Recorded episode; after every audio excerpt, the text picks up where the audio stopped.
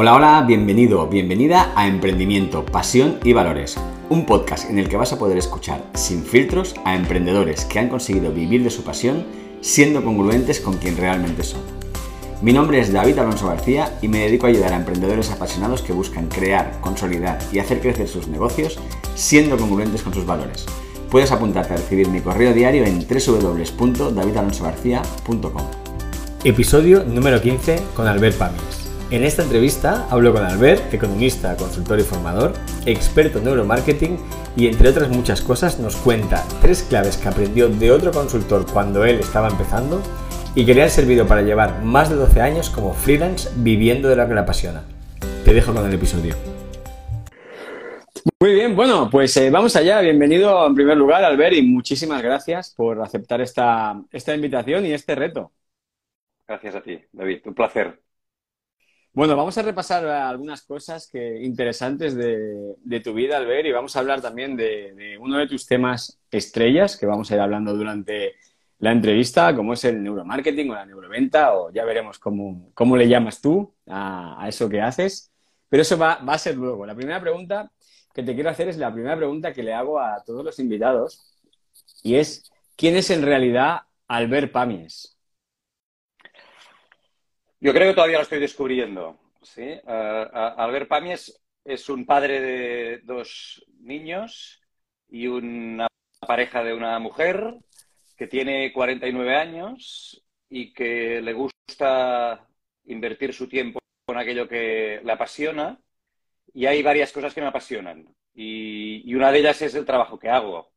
Con lo cual, eh, tengo el placer y hay veces que el, no sé si la enfermedad de que el trabajo me gusta y entonces cuesta muchas veces diferenciar lo que es trabajo de lo que no es, ¿no? Y, Pero bueno, me encanta lo que hago, me lo paso bien, aprendo cada día y esto es lo que, lo que realmente me, mueve, ¿no? Después me gustan otras cosas que creo que compartimos también contigo, que es salir a la montaña, correr, gritar y, y estar a mi, a, mi, a mi aire, ¿no? A mi aire. Y esto también me encanta. Y también me encanta el mar y estar al, aire libre. ¿no? Al final supongo que los que estamos todo el día hablando y estamos todo el día con gente, quizás después nos volvemos un poco más solitarios, ¿no? porque necesitamos estar también un poco con nosotros mismos. Necesitas esos espacios, claro, esos espacios de soledad y de tranquilidad. Sí, sí, sí, sí. Son necesarios, ¿no? Y yo creo que también muchas personas se pueden sentir identificadas, ¿no? De las personas que están escuchando esto, que lo escuchan posteriormente en el, en el podcast, ¿no? Con esto que has dicho, ¿no? De, eh, invierto el tiempo en algo que me apasiona y una de las cosas que me apasionan es mi trabajo. Eso a mí también me pasa. Y a veces, eh, no sé si a ti te pasa, ¿no? Pero a mí este, este que te cueste diferenciar esa parte, ¿no? Porque muchas veces invierto tiempo, mi tiempo de ocio, lo invierto también en cosas que tienen que ver con, con mi trabajo. Eh, ¿No llega un momento en que te sientes mal? Sí, sí. Y creo que no es bueno. También creo que no es bueno. Es decir, tener el espacio de desconectar y saber que por mucho que te apasiona, al final llega un momento que tienes que aprender a tener tus espacios, también es, necesario. Porque es que si no, yo estoy pensando y ahora, yo, en, agosto casi siempre hago vacaciones todo, el mes, porque por mi trabajo también tampoco tengo mucho trabajo en, este periodo. Ya tengo pues los libros que quiero leer, el curso que quiero preparar, y, utilizaré agosto ¿no? como, parte de mi, de, mi, más D, ¿no? y al final hay veces que pienso, coño, si tengo que utilizar agosto para descansar, para ir a la playa, para, estar con mis amigos, para tomar una cerveza, ¿no? Y, sí que es, es difícil porque, porque cuesta, ¿no? Pero hay aquellas cosas que, bueno, pues si te gusta lo que haces, pues, pues tampoco podemos pedir perdón todo el día porque nos guste lo que estamos haciendo, ¿no? Efectivamente. Y aparte de eso, eso que dices, ¿no? De, ese, ese, agosto que lo que dice Stephen Covey, ¿no? De afilar la sierra. Sí, exacto, exacto. Sí, sí, sí, sí. Así que dedicas parte de tus vacaciones también a eso. Bueno, sí, porque al final, mira, pues son momentos que puedes hacer un poco y más de, ¿no? Esto, de, esto del, freelance, yo creo que tiene un problema, bueno, un problema, tiene una, peculiaridad, que esto lo, he ido viendo al cabo de los años, es que, es que si estás siempre produciendo, tienes poco tiempo para pensar innovando, ¿no? Entonces, el espacio de innovar es importante, porque cuando, cuando llevas 10 años contando lo mismo, yo el peor problema que tengo es que me aburro de mí mismo, hay veces, ¿no? Eh, aquel, aquel curso que, he hecho 300 veces, aquel chiste que meto siempre en aquella diapositiva que sé que funciona, final llega un momento y dices, tío, es que estoy, soy un pesado conmigo mismo, ¿no? Y, ir modificando, ir cambiando, ir adaptando, pues todos estos discursos son necesarios, ¿no? Porque si no, llega un momento que, te aburres. Totalmente, totalmente de acuerdo. Aparte, me he sentido súper identificado. De hecho, uno de los motivos por los cuales me fui, dejé la empresa en la que estaba era precisamente por eso, porque cuando llevas mucho tiempo haciendo lo mismo, ¿no? Es como, joder, ya lo he hecho en vídeo, o sea, mira el vídeo, ¿no? no tengo que repetir otra vez todo el rato lo mismo una y otra vez, ¿no? Sí, sí, sí, sí, sí. A mí me gusta decir una cosa, David, no sé si estás de acuerdo, que, que yo ya, intento quitarme una de mis partes profesionales, la de formador, ¿no? Y, cada vez me gusta menos la palabra formador y cada vez utilizo, utilizo más la palabra facilitador, ¿no? Porque al final yo, yo no he inventado nada. Yo, tengo la desgracia de que no tengo la capacidad de inventar nada, nada. Todo lo que cuento está en Google, está, hostia, necesitas tres vidas para saber de neuromarketing. Yo, yo no soy un experto que crea contenido nuevo de no, no tengo esta suerte. Con, lo cual cuento, cuento, cosas que han inventado otras, ¿no? Con lo cual yo creo que, que la función es facilitar, ¿no? Acompañar en el proceso, no, no formar. Porque esto de formar, hostia, es muy unidireccional, ¿no? Yo soy el profesor, tú eres el alumno, y esto ya no funciona. Hoy, hoy yo creo que es un concepto de facilitar, de acompañar, de, despertar, de, otras cosas, ¿no? Bueno, que te voy a contar a ti que no sea esto del, coaching, ¿no? De, otras cosas más que el, concepto de profesor-alumno, ¿no? Y esta, y esta, no sé, esta forma de ver la formación que no, que no, que cada vez me gusta menos, ¿no? Sí, totalmente, totalmente de acuerdo también, ¿no? Y además, eh, bueno, tú dices que no has inventado nada, pero yo que he estado y recientemente en una de tus formaciones puedo decir que la manera en que lo transmites y la manera de que lo cuentas hace que sea muy fácilmente entendible, ¿no? Y, yo creo que eso es una capacidad muy, muy importante, ¿no? El saber eh, hacer sencillos conceptos que de otra manera pueden resultar complicados, eh, eso, es, eso es un don y además ahorrar tiempo a la gente, ¿no? Que podría pasar miles de horas buscándolo o bueno, o estar contigo dos horas en una charla y, eso ya le ayudaría enormemente, sí, este, como me pasa a mí. Este, este, es el reto, ¿eh? Sí, estoy de acuerdo, ¿no? En, saber transmitirlo, ¿no? Al final. Sí, ¿cómo resumirías, Albert, en, en una frase, a qué te dedicas? Sí, yo, yo me dedico principalmente a, tres cosas.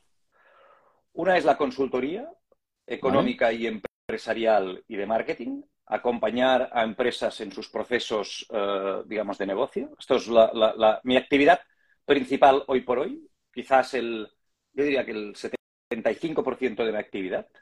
También es lo que llevo más años realizando. Otra es la formación o facilitación en procesos formativos es decir, cursos, charlas, eh, proyectos de, bueno, de desarrollo de, algunas competencias eh, de, los profesionales. Y el tercero es la, la, docencia. Mm, temas de, pues en la universidad, algún máster, alguna cosa que estoy haciendo, pero que es más tema más de, docencia que de, facilitación. Y esto es principalmente a lo que me dedico. Y, y soy un freelance convencido de, ADN, de ADN sin ninguna pretensión más allá que la de ser freelance. ¿no? Y, yo digo que si puedo morir freelance, eh, moriré. Y esto lo hemos hablado alguna vez, ¿no? Yo no tengo ninguna intención de tener empresa, de tener trabajadores. Yo si necesito colaborar con gente, colaboro, me encanta. Pero, pero, pero yo lo que siempre digo es que quiero ser dueño de mi tiempo, ¿no? Y ser dueño de mi tiempo, esto es lo que me provoca más riqueza, ¿no? El poder estar ahora aquí contigo sin dar explicaciones a nadie, ¿no? Y esto no significa que no trabaje, ¿eh? porque después cuando cuelga, cuando vamos a acabar, pues quizás después de cenar me tengo que poner a repasar alguna historia que tengo que hacer mañana, ¿no? Y esto es principalmente lo que, a lo que me dedico. Y, me dedico, yo muchas veces, y esto creo que la experiencia me ha ayudado en... Al final digo que, voy a un sitio y me cuentan lo que le funciona y voy a otro y se lo cuento. Y voy a un sitio y me dicen lo que no les ha funcionado y voy a otro y los alerto. Entonces, la capacidad de estar en distintos proyectos creo que te da esta visión transversal que muchas veces lo que hacemos es, bueno, porque al final mucha gente podría pensar, hostia, pues si tú dedicas al tema de la consultoría empresarial, ¿por qué no tienes 25 empresas y eres multimillonario, no? Si vas, por la, si vas por la vida dando consejos, pues montate a la tuya, ¿no? Y al final, pues bueno, nuestra labor también es la de, la de, la de hacer de hub, ¿no? Hub de conocimiento, hub de información de muchos proyectos que vamos viendo a lo largo de nuestras vidas, ¿no? y, bueno, pues también saber distribuir esta información para un bien, para un bien común, ¿no? No sé si la palabra bien común es demasiado ostentosa, ¿no? Pero, pero esto es un poco la, la filosofía, ¿no? Sí, es así además, ¿no? Yo creo que también estoy de acuerdo contigo, ¿no? Es un bien común, es un ganar-ganar, ¿no? Tú aportas una información para que otra empresa pues también se, se beneficie de ello, ¿no? Y has, has hablado de la palabra freelance, ¿no? Eh, ¿Te consideras emprendedor? Sí, yo creo que sí. Yo creo que sí. Porque, porque para mí emprender es una actitud, no es una forma jurídica. ¿No? Entonces, eh, yo que he hecho muchos proyectos de en, emprendedores por, distintas instituciones, y, tú esto, pues eres un especialista, seguramente habrás visto proyectos emprendedores liderados por gente que no es emprendedora, ¿no? Y yo que también trabajo por grandes corporaciones, veo personas que son uh, asalariadas de una empresa que son grandes emprendedores dentro de la propia empresa, ¿no? Entonces, la capacidad de hacer cosas distintas, la capacidad de reinventar, pues en tu modelo de negocio, para mí es un concepto de, tener esta semilla emprendedora, ¿no? Y, yo sí que me considero, porque, porque lo que hago hoy no tiene nada que ver de lo que hacía pues hace 12 años cuando empecé, ¿no? Y, creo que no tendrá nada que ver, nada que ver, entiéndeme, que, en la esencia sí, pero lo que voy a hacer dentro de, dentro de 10 años, ¿no? Esto neuromarketing, yo antes hacía cursos de técnicas de ventas tradicionales. Ahora cuando me acuerdo de aquello que contaba, pues me daría golpes contra la cabeza, ¿no? Y ahora estoy haciendo otra cosa completamente distinta, ¿no? Y, o, por ejemplo, procesos de, de facilitación con la metodología Lego Serious Play, ¿no? Que a mí me hubieran dicho que yo estaría utilizando pues piezas de Lego para dinamizar sesiones, pues esto para mí antes no, no tendría ningún sentido, ¿no? Eso es muy bueno también, eso que has dicho. Yo creo que es súper importante. Una de las cosas que trabajo con, también con muchos de los clientes, ¿no? Que a lo mejor gente que estaba empezando, ¿no? Y tiene que grabar sus primeros vídeos o hacer sus primeras entrevistas, sus primeras apariciones y tal. Eh, y eso es lo que tú has dicho, ¿no? Que es como que cuando veo lo que estaba contando sobre ventas hace seis, siete años, mm, como que me doy golpes contra la cabeza, ¿no? Y, y, esto es que se, tiene que ser así, es decir, sí, sí. si tú dentro de cinco años no te avergüenzas un poco de lo que estabas haciendo hace cinco años, como diciendo, ¿cómo puede ser que no, que no viera que, que había otra cosa más allá? Mal andamos, sí. quiere decir que, no hemos, que no hemos evolucionado. Estoy de acuerdo, sí, porque estarás contando bueno, tu librillo de siempre, ¿no? Eso y es. tampoco aportarás el valor que, que toca, ¿no? Pero sí que, entonces, ¿no? El concepto este de freelance a mí, a mí me motiva porque, porque, porque tienes que estar siempre, o intentar estar siempre ¿no? actualizado, ¿no? Tienes que tener una versión cada vez más actualizada, ¿no? Cuando abres Windows, pues si hace tiempo que no actualizas, te pide que actualices las últimas versiones, ¿no? Pues, pues nosotros también tenemos que actualizar las nuestras, porque que si no, no, no aportamos, no aportamos el valor que queremos aportar, ¿no? O somos uno más y, y no nos diferenciamos, ¿no? Y al final nuestra aportación de valor creo que es esta, ¿no? La de tener antenas, ¿no? Que, que, que, nos pueda pues, aportar cierta información y que podamos después amplificarla a nuestros clientes, ¿no? Totalmente, ¿no? Además, dices lo de las versiones. Yo recuerdo a Chesco Spar, no sé si sí, lo conoces. Sí, cuando lo he dicho, cuando lo he dicho me sí. ha venido a la cabeza la, la, versión de Chesco cuando habla de, de, actualizar su sistema operativo, ¿no? Sí, él siempre habla, ¿no? Cuando cumple años, dice, no, tú, por ejemplo, Alberto, estarías en la versión 4.9. Sí, sí, sí. sí. Cuando, cuando, lo he dicho me ha venido a la cabeza Chesco Spar, que sí que, sí. que lo conozco y, y, me gusta mucho y habla de versiones, ¿no? Pero, pero sí. es cierto, ¿no? Cuando, cuando, cuando tienes la capacidad de verlo así, pues te, te, también te pones esta, esta presión para ir evolucionando, ¿no? Eso es, y mejorar continuamente, ¿no? Al final yo creo que nadie hoy en día, ¿no? En su sano juicio puede pensar que va a estar igual toda la vida, ¿no? Esto es un, la vida es un proceso continuo de, de mejora de aprendizaje. Al final, como la metáfora de las plantas, ¿no? Las plantas cuando no crecen mueren, pues yo creo que las personas estamos en, en esa línea. No bien seamos emprendedores o no emprendedores. Esto al final sí.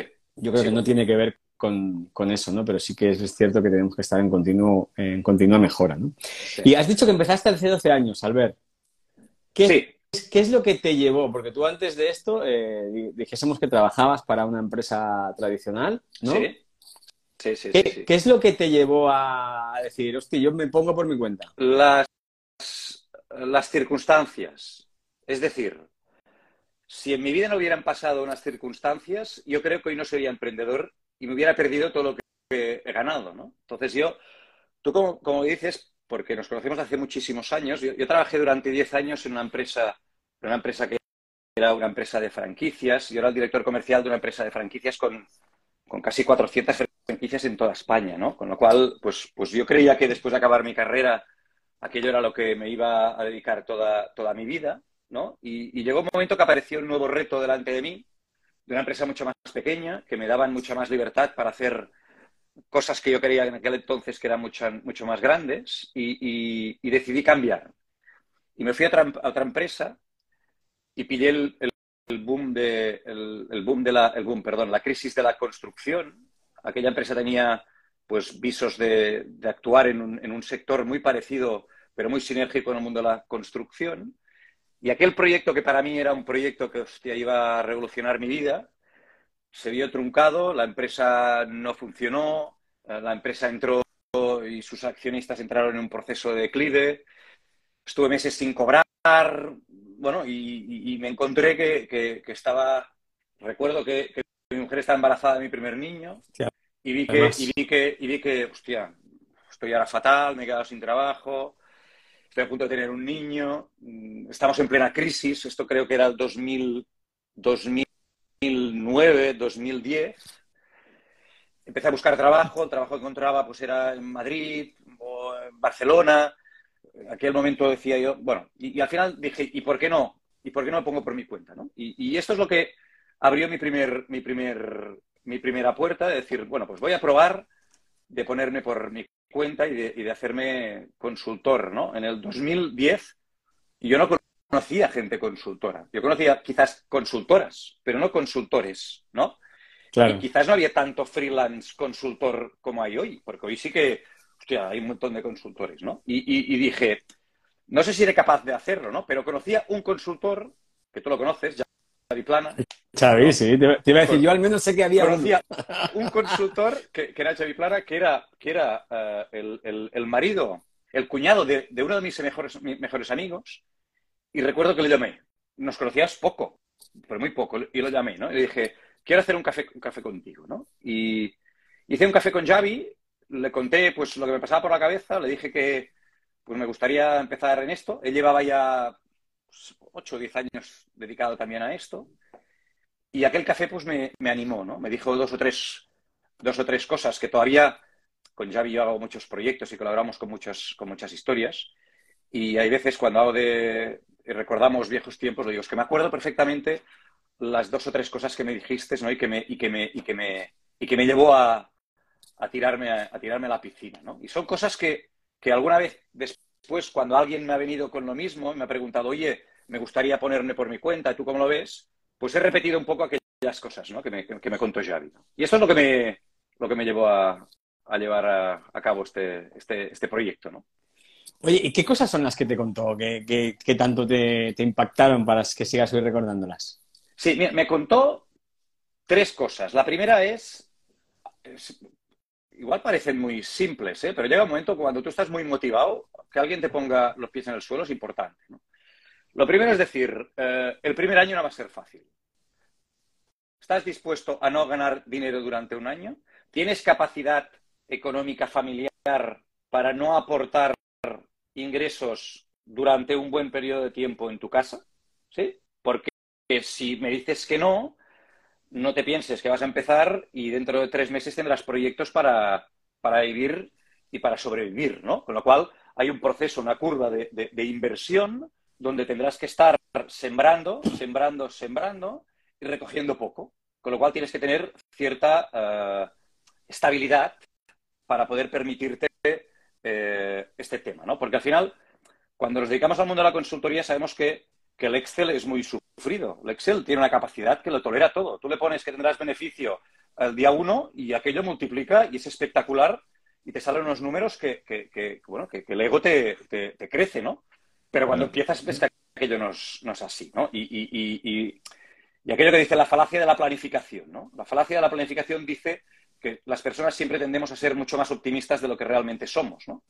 Y esto no significa que sea malo, pero tenemos que ser conscientes de ello, ¿no? Con lo cual, en aquel entonces mi, mi, mi, mujer, bueno, tenía un trabajo que hoy todavía tiene, yo había tenido un trabajo, pues que evidentemente, pues no me iba mal, no teníamos niños y con lo cual me podía permitir invertir en aquel tiempo. ¿no? Otra cosa que me dijo es, esto de ser consultor y de ser freelance, tienes que tolerarte muy bien a ti mismo. ¿Te soportas?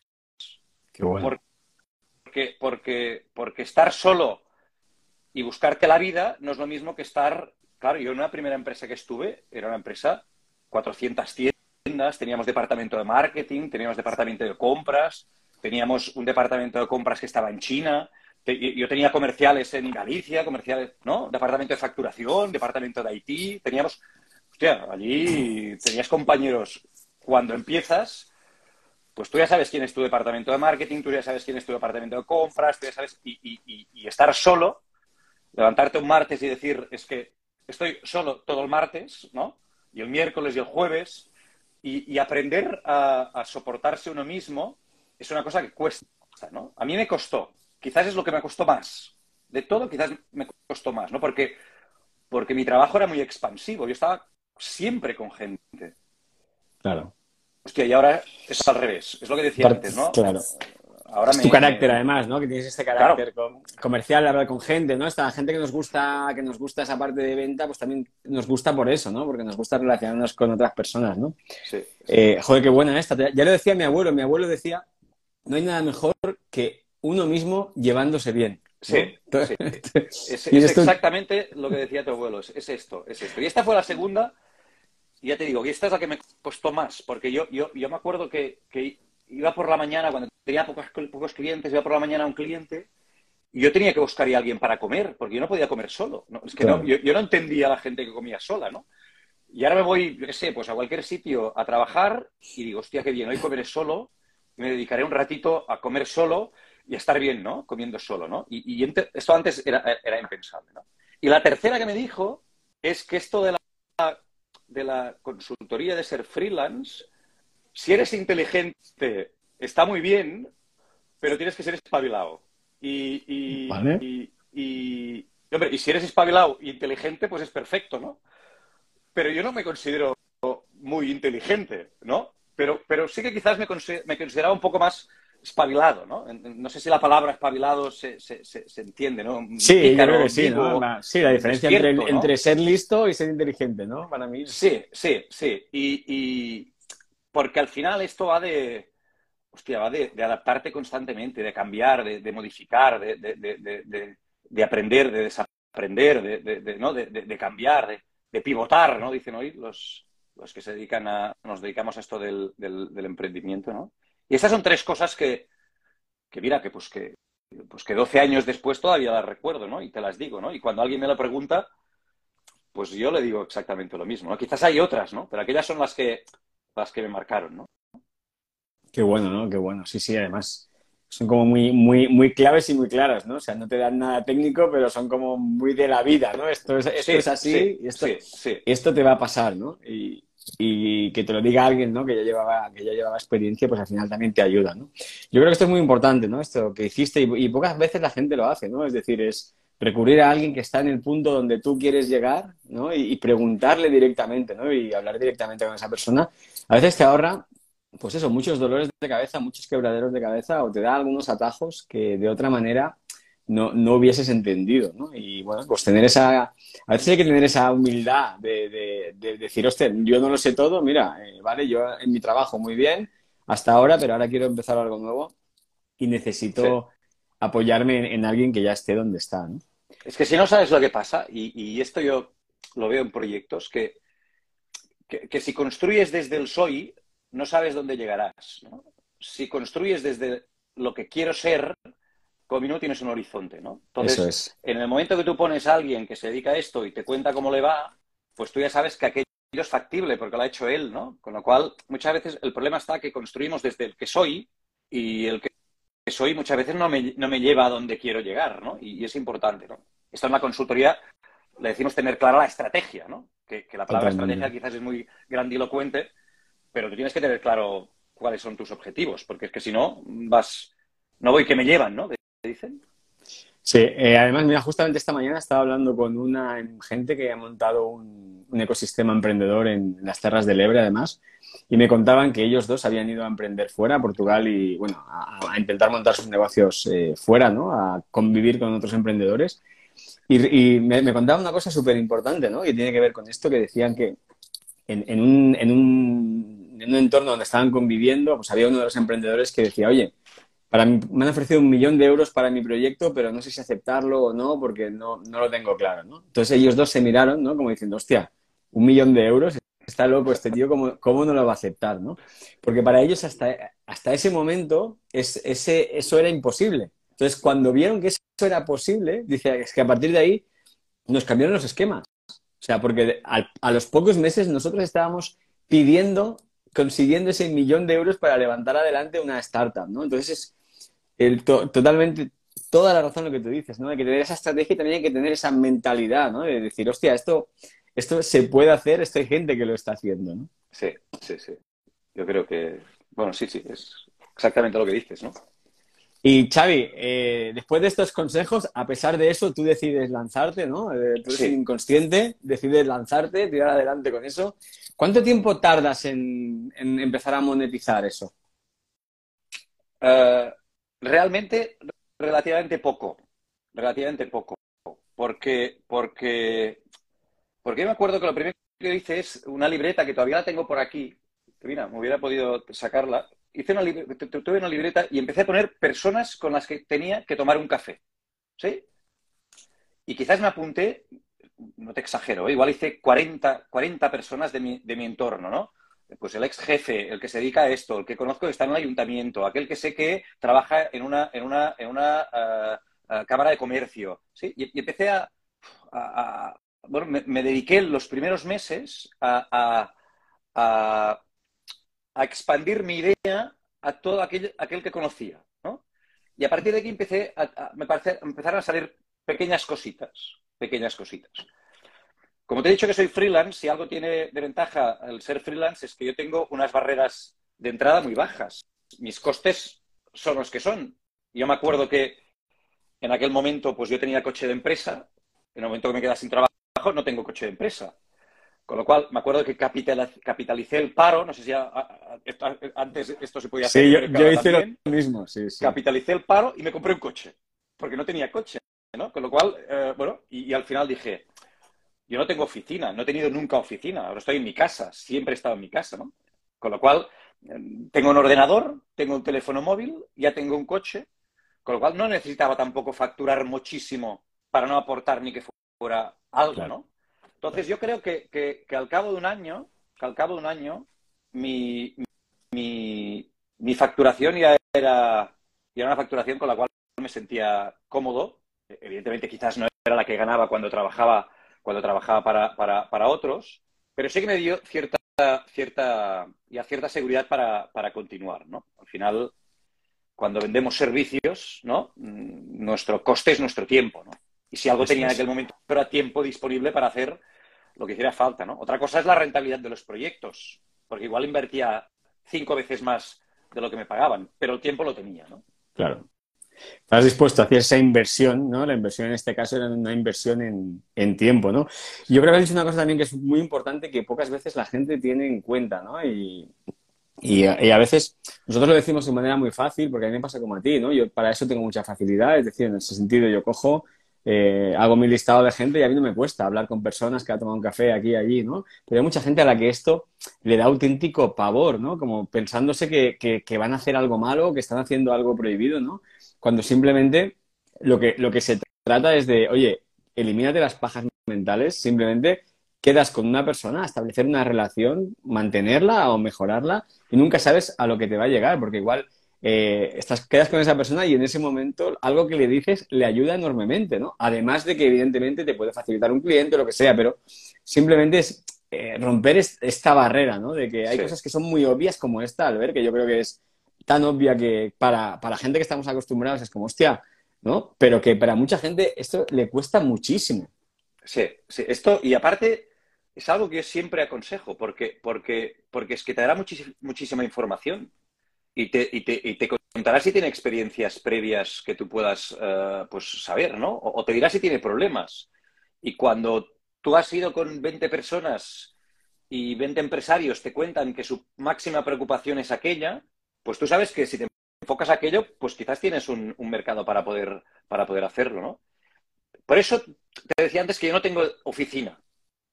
claro. Porque, porque si no, muchas veces el, el, el, salir de casa y llegar a la oficina, muchas veces pensamos que es trabajar, ¿no? Y, y, y usted, trabajar es generar valor, ¿no? Y, y, yo cuando estoy en casa, cuando estoy dos días en casa, ya digo, uff, tengo que, tengo que moverme, que aquí no me van a, aquí no me van a llover, aquí no me van a llover propuestas, ¿no? Y, ya me pongo nervioso.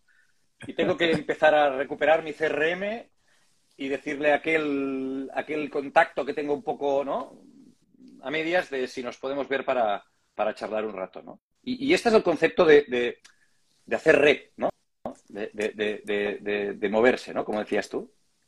Sí, totalmente. Yo, yo creo que esto es, es, vital, ¿no? Y, no solo, y aparte de por lo que has dicho, también porque cuando estás empezando, eh, a veces la, a la gente le cuesta explicar en pocas palabras lo que hace, ¿no? Y por mucho que trabajes el elevator pitch y todas las cosas que tú quieras, hasta que no se lo has contado a un montón de gente, no eres capaz de decirlo con soltura y de afinar el, el mensaje con lo que tú has dicho, ¿no? También con ese, con ese Pero feedback es que, que estás no recibiendo. Ni claro, no lo tienes Eso ni es. claro, porque estás empezando, es. ¿no? Con lo cual, el cliente dice, y tú haces esto, y tú le dices que sí a todo, ¿no? Y te Claro. hostia, le he dicho que sí, pero yo no tengo ni, ¿no? No tengo ni puta idea cómo se hace esto, ¿no? Con lo cual, sí, sí, tienes que, ¿no? Y te, y te enfocas, ¿no? Eso es. Primero digo que sí, luego lo hago. ¿no? Después lo hago. sí, Ya sí. lo aprendo- ya lo aprendo. ya, ya la buscaré, ya la buscaré, ya la buscaré. No debe ser tan difícil. Ya lo ¿no? Debe ser tan difícil.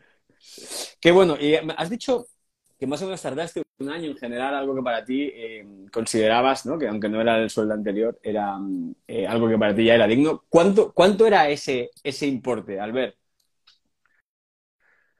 Mm, No lo sé. Yo, yo, yo, yo ahora te hablo de memoria de hace muchos años, yo creo que hablaba de, no sé, pues de, de generar 2.000 euros netos al mes o algo así, ¿no? Es decir, buscar, buscar una, una, una cifra con la cual tú aportaras ya, ¿no? Y no tuvieras una, una, una dependencia eh, económica, ¿no? También. Pero te lo digo, no sé, es que, es Sí. que que para esto soy malísimo y, y- y- te hablo de hace, yo creo que, que, mira, me di de alta de autónomo, ahora lo estoy, ahora lo estoy, hoy lo he visto porque, porque me, han- me piden una, una historia de, todas las administraciones públicas, como los autónomos Sí. tenemos mucho tiempo, Claro. pues siempre nos crujen a historias, ¿no? Mientras Sí. que las grandes multinacionales, ellos siempre se van de rositas, ¿no? Y me ha pedido una cosa para certificar y he tenido que buscar la alta de autónomo. Y soy de- del 1 del 10 del 2010. Sí, qué Primera bueno. alta de autónomo. Del 1 del 10 del 2010. Con lo cual te hablo del 2011 quizás, porque el 2010 casi que no fue, casi que no fue, Claro. no fue, no fue casi nada, ¿no? Y te digo cifras que aproximadas, ¿eh? que no sé si serían ciertas. Bueno, o sea que también tienes unos ya unos cuantos tiros pegados. Eh, bueno, yo, yo empecé un añito antes. Yo empecé, la alta mía fue en diciembre de 2009, eh, exactamente, y también pasé un año, bueno, yo sí que pasé un año casi, casi, te diría en blanco, si no, si no del todo, una parte importante en blanco. ¿no? Y, De hecho, perdona, David, yo me acuerdo que una de las personas que puse, tú y yo tomamos un café, tú tenías una oficina Sí. en el centro de Reus, en un primero o un segundo piso, sí, no me acuerdo dónde era, no sé, pero no sé dónde era, pero aquella oficina que tenías antes, y allí me hablaste de, de una cajita con unas cartas. ah, sí, claro, estaba justo que empezando tú te con llamabas eso. De- Despertad, creo antes, o algo así, ¿no? Hace muchísimos años, ¿no? O- y- y- Despertad. Y- ¿no? Y, y tomamos Sí. un café, ¿no? Y una de las personas, creo que, que- que nos, nos- nos vimos en aquel entonces, ¿no? Sí, sí, sí, qué bueno, mira, y aún seguimos manteniendo, aún seguimos Sí. manteniendo la relación. Y Albert, ¿cómo llegas? Eh, porque bueno, em- empiezas to- toda tu historia como, como consultor, empiezas a moverte, empiezas a tener empresas. Eh, bueno, más o menos ya me has contado cómo conseguiste tu, tu primer cliente. ¿Y cómo llega el, el- el neuromarketing o cómo descubres tú el, neuromarketing? Sí, yo como te decía, yo, yo me dediqué mucho tiempo a dar charlas y a dar eh, cursos de técnicas de venta. Y, un día eh, voy a, voy a unas, a, unas charlas TED, TED, las charlas TED en Reus, se montó la, primera licencia, bueno, pues, pues, pues de la provincia en, en- charlas TED, y, me acuerdo que escuché una charla de, de, de neuromarketing. Y, aquello, hostia, me cambió, me cambió, me cambió el eje, el eje de ver las cosas, el eje de ver las cosas, el eje de, el eje de huir de lo racional para pasar a lo emocional. Y, y, aquella conferencia que me marcó un poquito me hizo que me comprara un libro, que me comprara dos libros, que me comprara tres libros, ¿no? que, que, empezara a, a, formarme en, en, esta, en esta historia. Y llegó un momento que dije, hostia, esto lo tengo que contar, ¿no? Esto lo tengo que contar. Y, hice un refrito de conceptos, hice el primer curso de, de, neuro, de neuromarketing y neurocomunicación, quizás hace siete, ocho años, que, que, no era común hablar de neuromarketing y neurocomunicación. Y la verdad es que me funcionó mucho, porque, porque era un concepto que era relativamente nuevo, que era un concepto que era, que era distinto, era una forma de entender la comunicación distinta. Y, allí me puse, allí me inyectó el, veneno, ¿no? El veneno. Entonces empecé a leer con todo eso, a raíz también de tener niños, pues el concepto de la neuroeducación, el concepto de las inteligencias múltiples, el concepto de aprender desde la experimentación, el concepto de Piaget, el concepto de, es decir, pues algún cliente también que está muy puesto en esto, pues empezó a, bueno, y, vi que, y vi que, y vi que había otra forma de, comunicar y de hacer marketing y de hacer los procesos de venta y empecé. Y, la verdad es que hasta hoy, esta mañana he estado en una multinacional formando en este tema y, mañana estoy en Barcelona en otra multinacional formando en este tema y son aspectos interesantes porque, porque, porque huyen de la parte racional del concepto y van a la parte emocional. Y esto es, es algo que me, que, me, que me gustó muchísimo. Y empecé por aquí. ¿Y cómo podrías definir para alguien, no sé, a lo mejor que lo escucha por primera vez, ¿no? Esto del neuromarketing, ¿cómo, podrías definir de una manera muy sencilla qué es? Mira, hay una frase, hay una frase que dice Simon Sinek. Simon Sinek es el, el, el, hay una TED Talk que recomiendo a todo el mundo que es el Círculo de Oro. ¿sí? Y, es un, y es un, es un, es un bueno, pues una persona que, es muy, es muy, es muy, es muy crack en todo eso. Y él dice una frase, una frase clara que es que la gente no compra lo que haces, sino que compra el para qué lo haces. ¿no? Entonces, ¿qué es el neuromarketing? El neuromarketing es entender que el 85 o el 90% de las decisiones que tomamos a lo largo de nuestra vida son de carácter emocional, pero las justificamos de forma racional. Entonces, podemos comunicar de dos maneras. O comunicamos desde la razón o comunicamos desde la emoción. Si tienes la habilidad o la capacidad de comunicar desde la emoción, pues tu probabilidad de convencer, de seducir o de persuadir incrementa. Y el neuromarketing lo único que añade a todo esto, que es a mí lo que me da pues mucha seguridad, es que es una, es una corriente que viene de la neurociencia, con lo cual lo que estamos contando no es opinión, sino que es biología. Está demostrado que cuando tú comunicas de una determinada forma, emites unos estímulos que en el cerebro de tu receptor provocan una respuesta. Y ya está. Y, sabemos todos que cuando vamos a un Massimo Dutti en Tarragona, pues el perfume es el mismo que cuando vamos a un Massimo Dutti en eh, la Quinta Avenida. ¿Por qué? Porque sabemos que aquel, Massimo, que aquel perfume genera una generación de endorfinas, un placer, y este placer nos hace que estemos más tiempo dentro de la tienda. Y la probabilidad de compra, pues es más alta. Está demostrado que si un precio son 4,99, es mucho más atractivo que si son 5. Bueno, pues hay una serie de aspectos que, mediante estudios, evidentemente, de nuestras conexiones neuronales, de nuestras eh, interpretaciones faciales, distintas metodologías, demuestran cómo se comporta la persona delante de un estímulo. Y esto es lo que hace el neuromarketing, ¿no? O la neurocomunicación. Aportar estas, estas ideas. Vale, neuromarketing, neurocomunicación, eh, neuroventa como tal. ¿Existe? ¿Hay, ¿Habría alguna diferencia? Bueno, al final, yo, yo cuando hablo, yo, hago cursos de neuromarketing, de neurocomunicación y de neuroventas. Al final es aplicar el mismo sistema a distintos objetivos. Y yo trabajo la neurocomunicación para mejorar procesos de comunicación.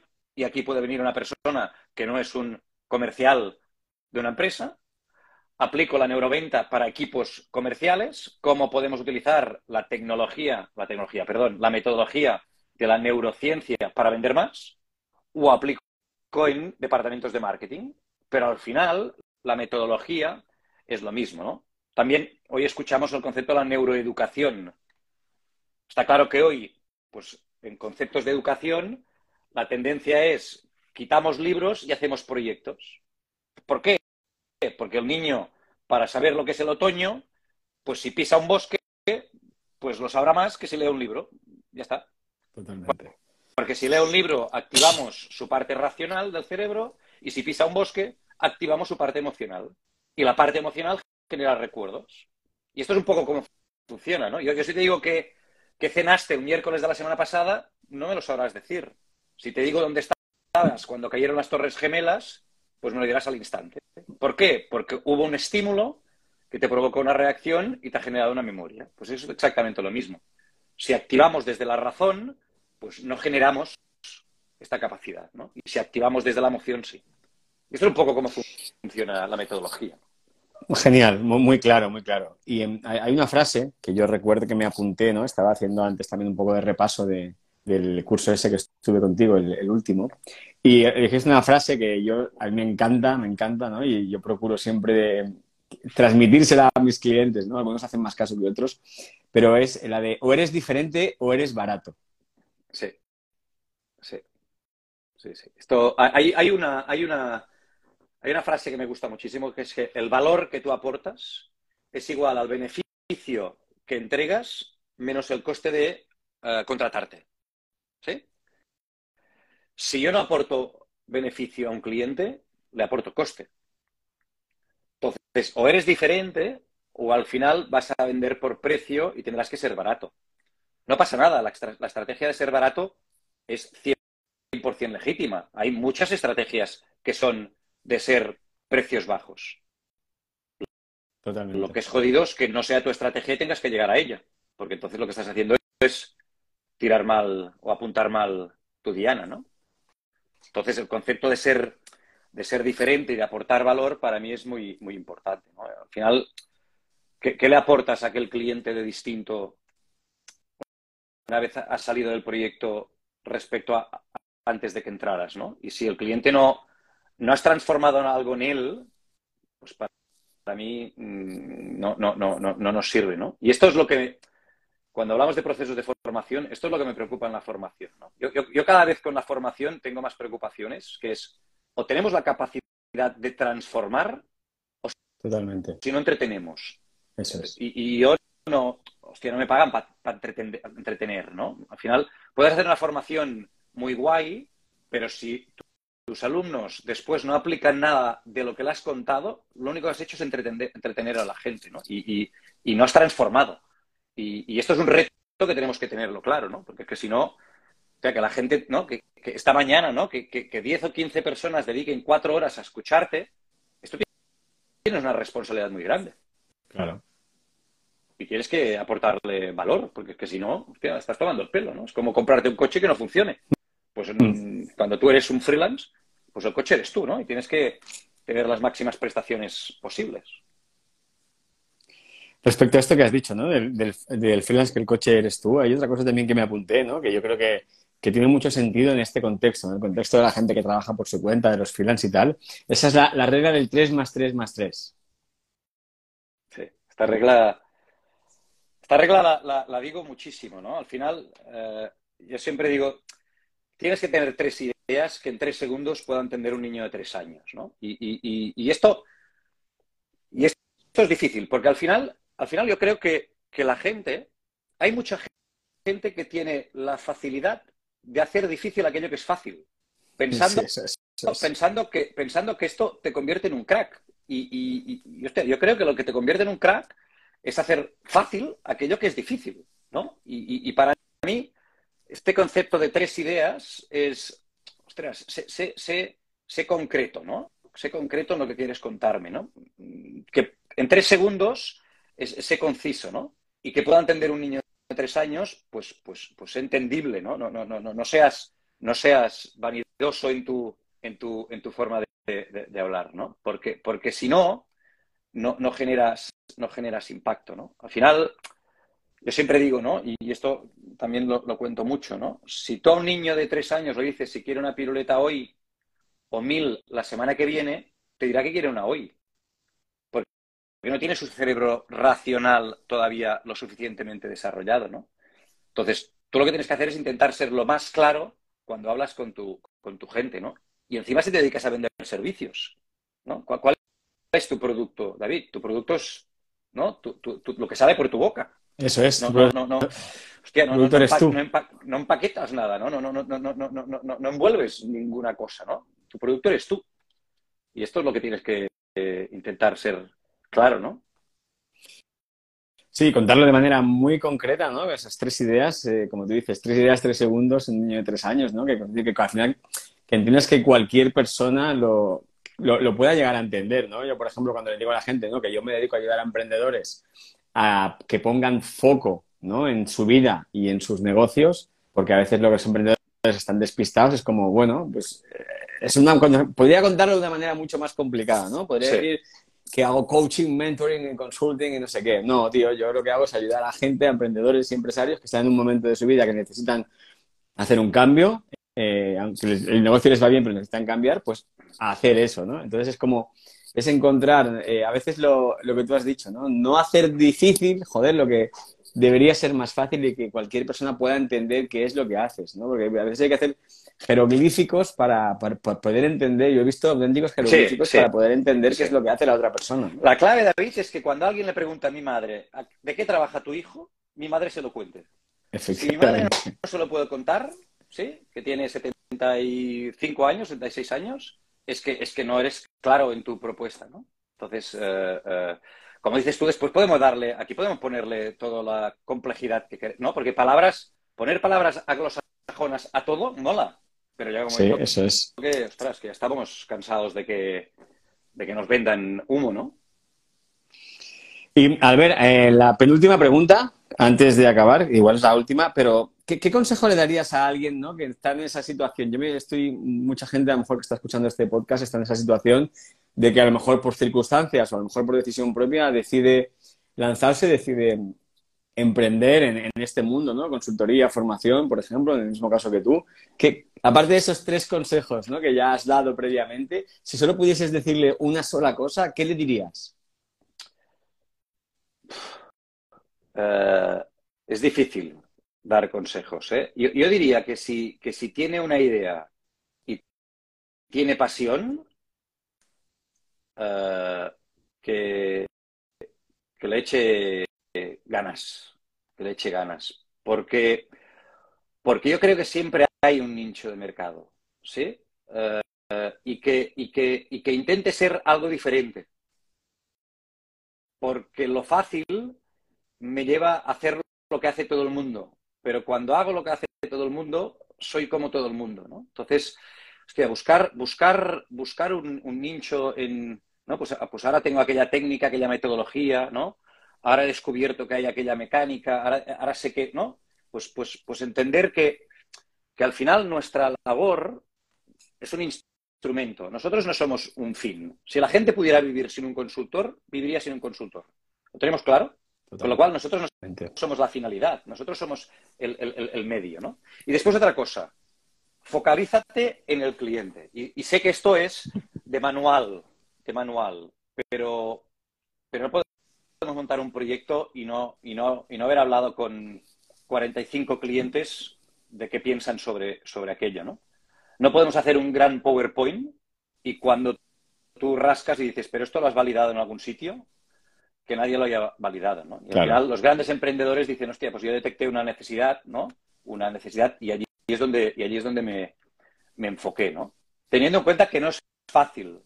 Esto de si quieres, puedes, lo tendríamos que poner. O no. O no, ¿no? O no, ¿no? Porque es que si no, hostia, si no, yo creo que somos, somos muy, muy, muy simples, ¿no? Hay veces que no funcionan las cosas, ¿eh? Y, y habrá momentos que, y dentro de tres años puedo no tener trabajo y puede no funcionarme y puedo que haya otros que son, están más preparados que uno. Es decir, hostia, ser consciente de que esto no, esto no es fácil, pero, pero, pero es posible. ¿Sí? Yo siempre digo es posible. Esto que lo vas a conseguir, ya lo veremos, ¿no? Hay gente que no lo consigue, ¿estamos de acuerdo? Correcto, sí, sí. Y, no podemos tampoco caer en esto de que parece que ahora que no tengamos que todos ser emprendedores porque todos nos vamos a, todos vamos a vender la empresa por un dineral, ¿no? Y esto no, esto no funciona por, por estos cauces, ¿no?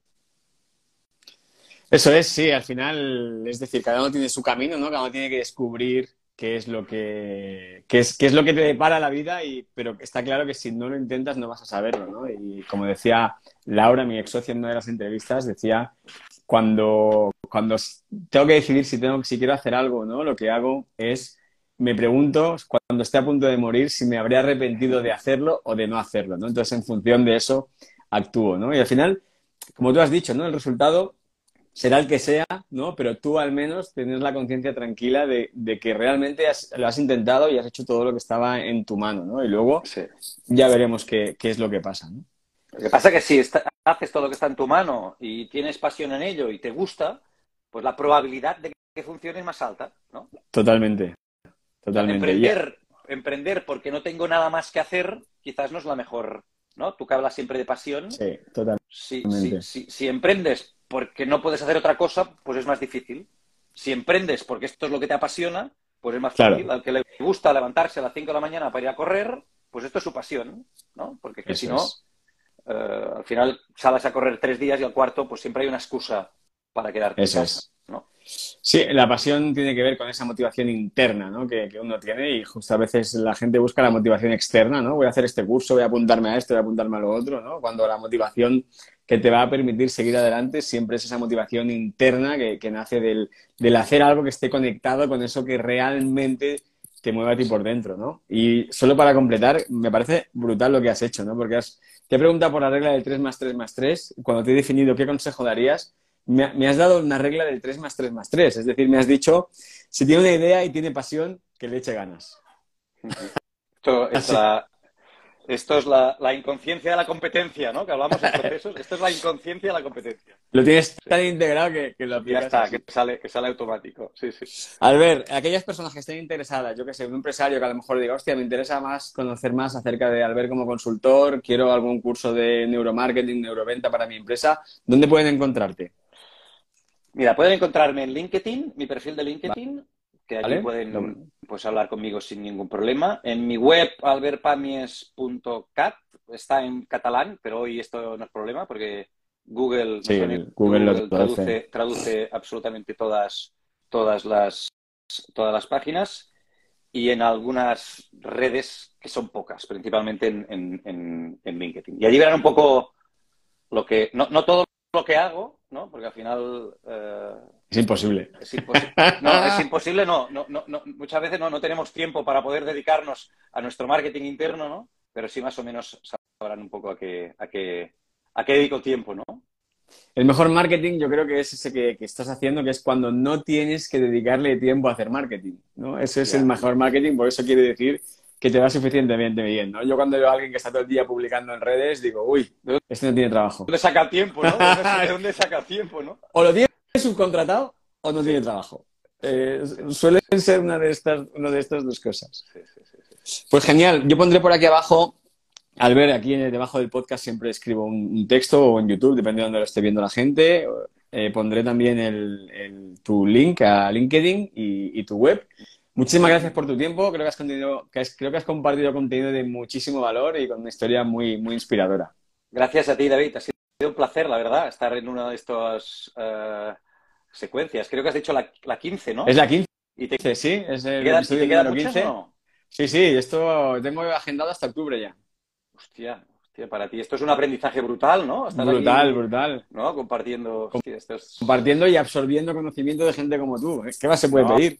No, no, no, Al final, al final esto nos retroalimentamos todos, ¿no? Muchas gracias, un placer. Un placer, gracias, Albert. Nos vemos un día y tomamos una cervecita. Eso es, nos vemos pronto. Venga, gracias. Chao. Gracias, David. Un saludo. Recuerda que si quieres que te envíe cada día un consejo, tip o reflexión para hacer de tu pasión un negocio rentable y congruente con tus valores, tienes que ir a www.davidarrochagarcía.com y suscribirte allí a mi email diario. Nos vemos en el siguiente episodio.